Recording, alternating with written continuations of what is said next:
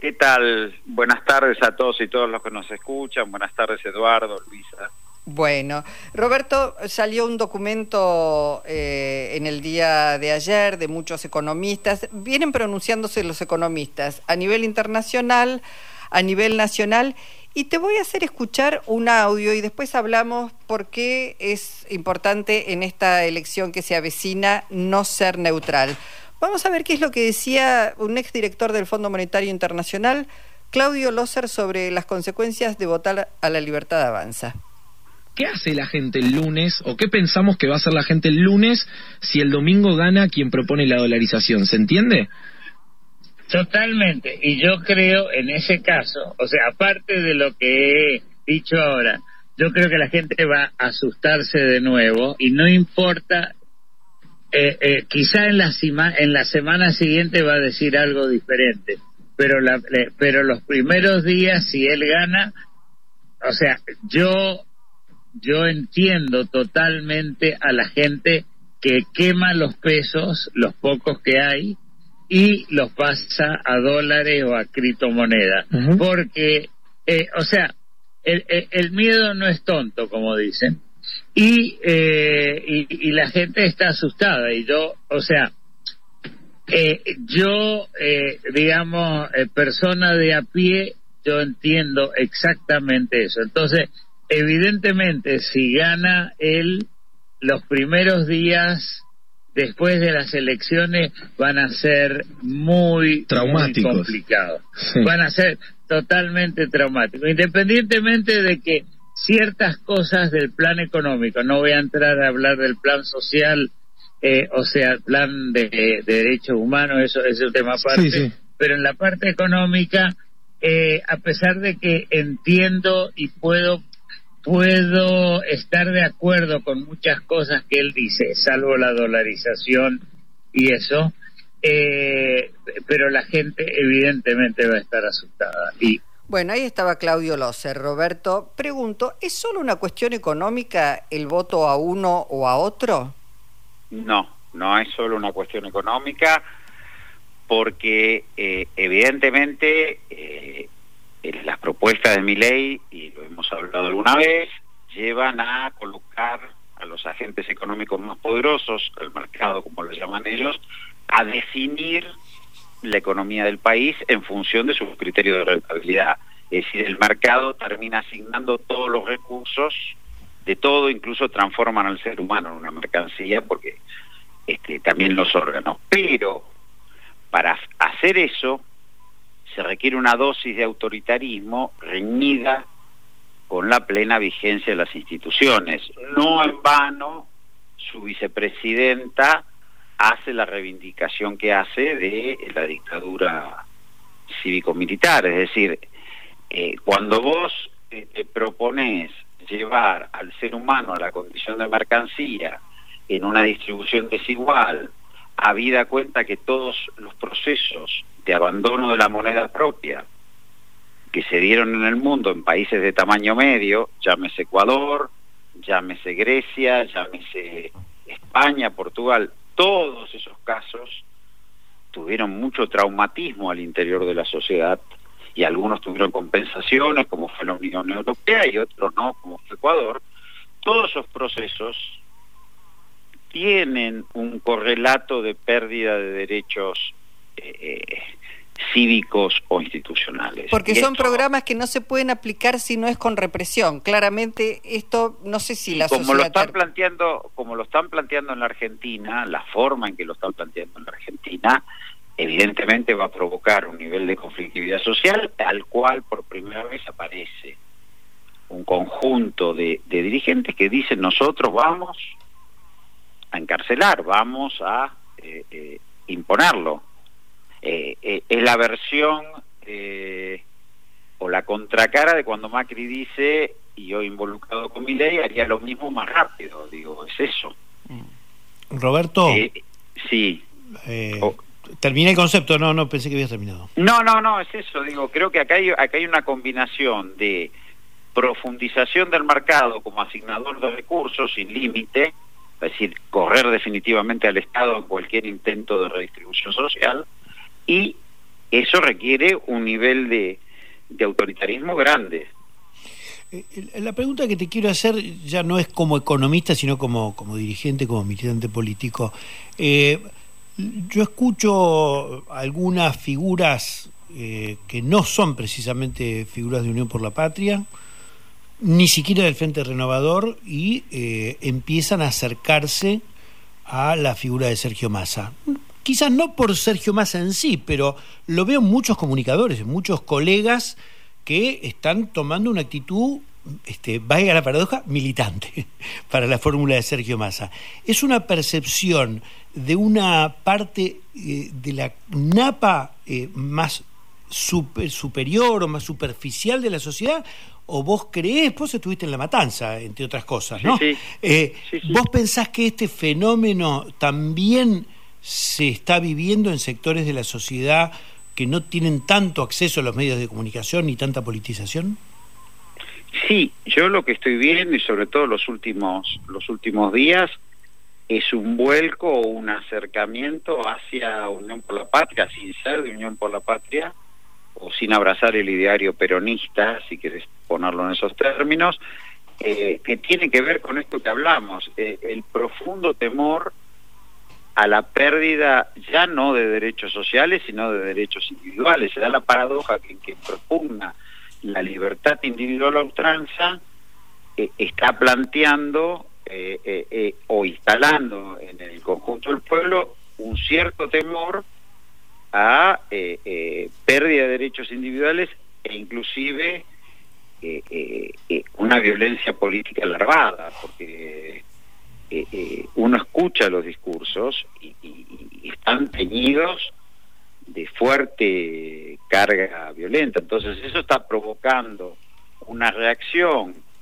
en, en el pueblo, en, si querés llamarlo, en, comunicadores, en, en universitarios, en académicos, que no necesariamente eh, eh, son peronistas o apoyan el ideario de Unión por la Patria, en cuanto a lo que significaría un gobierno que eh, traza ese programa, donde además hay todo un conjunto también eh, de comportamientos misóginos, eh, no solo que tienen que ver con los derechos humanos, sino de comportamientos misóginos, de involucrar o discutir amenazantemente el ejercicio de los derechos de género puede ser censurado por el resto, lo dijo Diana Mondino, digo, eh, y bueno, es como tener piojos, uno anda con piojos y bueno, eh, lo puede hacer, pero se tiene que aguantar lo que piensen los otros. Está diciendo, bueno, yo puedo asumir mi identidad de género, pero si me agarran por la calle y me golpean, y bueno, la reacción de la sociedad.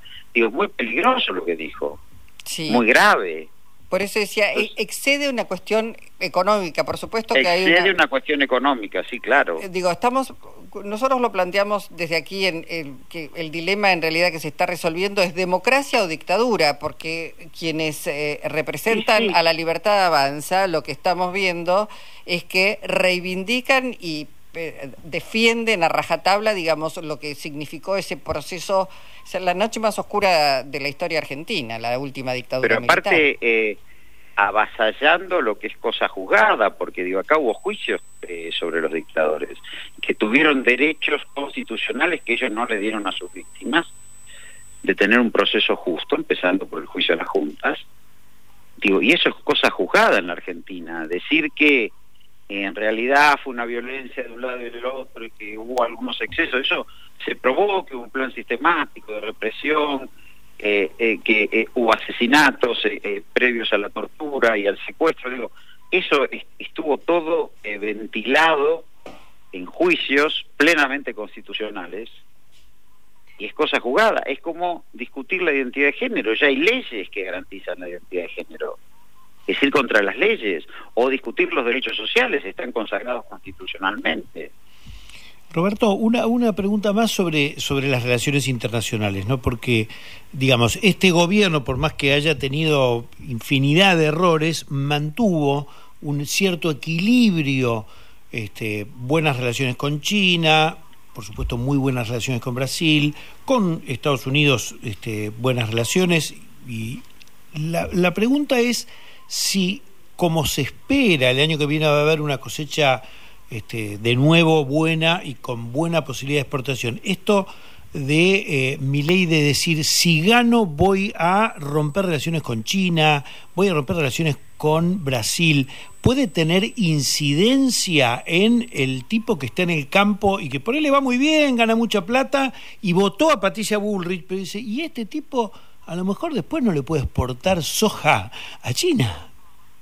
No, que lo probable, lo probable que puesto en ese lugar eh, de una cancillería de amigos y enemigos, eh, como lo plantea mi ley, eh, de gobiernos amigos y gobiernos enemigos puesto en esos términos en un mundo que está en graves conflictos, lo que lleve a que la Argentina pierda mercados mm. exportadores. Efectivamente, alguien que hoy es un productor rural, incluso de economías regionales, donde también se ha levantado mucho el precio de producciones regionales, eh, y escucha eso, lo que puede llevar es a la pérdida de mercados, porque si yo hostilizo sin ningún fundamento a una nación con la cual tengo lazos históricos de acuerdos comerciales, de intercambio comercial voluminoso, pero lo, lo, hostilizo en términos diplomáticos y probablemente eh, eh, eh, haya un cambio o un desvío de comercio, como se dice en la jerga,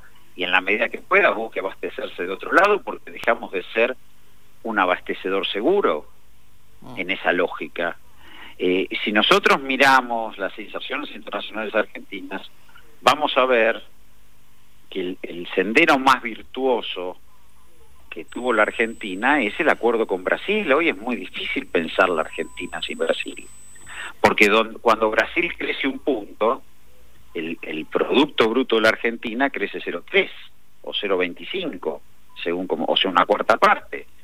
Quiere decir que si nosotros nos desvinculamos de eso ya por lo pronto, estamos perdiendo una demanda externa que nos aporta un, por cada punto de demanda de Brasil un cuarto de punto a nosotros. Eh, corregime, Roberto, ¿los dos principales destinos de exportación son precisamente China y Brasil? Exactamente. Por eso digo, pero, pero la integración con Brasil, además, claro, es una integración que es automotriz, es valor agregado, es una integración que además se expande al resto de Sudamérica, porque durante los primeros 15 años de siglo el comercio intrasuramericano se expandió enormemente y es un lugar donde Argentina coloca manufacturas, coloca tractores, coloca textiles, coloca eh, eh, tecnología, coloca autos, digo, y, por el otro lado, efectivamente, en el mercado internacional del grano, nuestro principal comprador es China. Entonces, eh, es muy difícil eh, plantearnos en esos términos. Te voy a interrumpir acá y voy a decir lo siguiente. Estamos hablando además de trabajo argentino, de valor agregado, estamos hablando en general de trabajo registrado. Para todo ese otro segmento enorme que tiene la Argentina, que está eh, hoy, digamos, sin trabajo registrado, en la informalidad, para esos sectores bajo la línea de pobreza, algunos aún con trabajo registrado. ¿Qué se le dice? Digo, es, es, va a ser más sencillo disciplinar algunos factores de poder que mueven tanto los precios de los productos una vez terminada la elección? A ver, Argentina está de cara, porque esta elección define eh, eh, el rumbo de la Argentina por una década, no es que es una elección más. Argentina está de cara a una oportunidad que es histórica, en la cual la energía va a dejar de ser una restricción para su modelo de desarrollo, para su modelo industrial, para impulsar el empleo y se va a convertir en un motor. Ahora, y además hay otros eh, insumos que están siendo demandados producto del conflicto a escala planetaria que hay, como minerales estratégicos, además de que suponemos, y afortunadamente pareciera que sí, que no vamos a tener el impacto de una terrible sequía el año que viene. Eso va a generar un flujo de dólares hacia, la Argentina que va a contribuir a estabilizar, sin ajuste. Ahora, efectivamente, cuando más hayamos un gobierno de unidad nacional, lo que está diciendo es, este escenario que viene lo tenemos que administrar de un modo sin conflicto y que permita justamente eh, eh, procesos de integración laboral que hoy están eh, retrasados, que están eh, para mucha gente que dice, bueno, eh, yo no cuento con plenamente lo que es una paritaria, una obra social y un aporte jubilatorio, que serían los tres derechos más importantes, bueno, ¿cuál es la posibilidad que yo ingreso a ese circuito formal de la economía? La única posibilidad es un proceso expansivo en que haya industria, ¿no? Esto tiene que también ser parte de la superación de la grieta. Argentina no puede estar permanentemente discutiendo si va a tener industria o no va a tener industria, porque esto es lo que degrada eh, el mercado laboral y esto es lo que provoca eh, una situación, eh, sobre todo en las áreas metropolitanas, el Gran Buenos Aires, el Gran Rosario, el Gran Córdoba, de informalidad.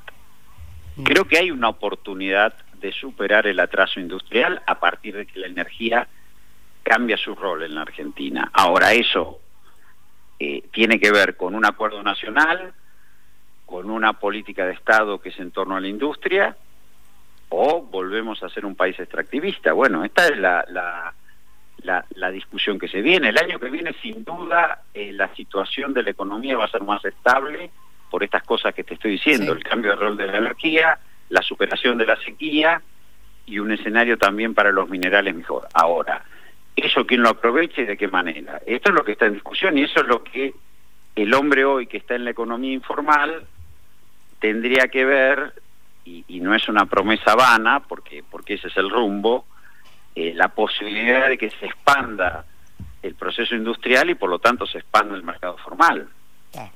Está clarísimo. Bueno, Roberto, queríamos escucharte en esta tarde. Buen fin de semana por delante y gracias. Gracias a ustedes por el contacto, abrazo a ambos y también buen fin de semana a todos los oyentes. Gracias. Roberto Feletti.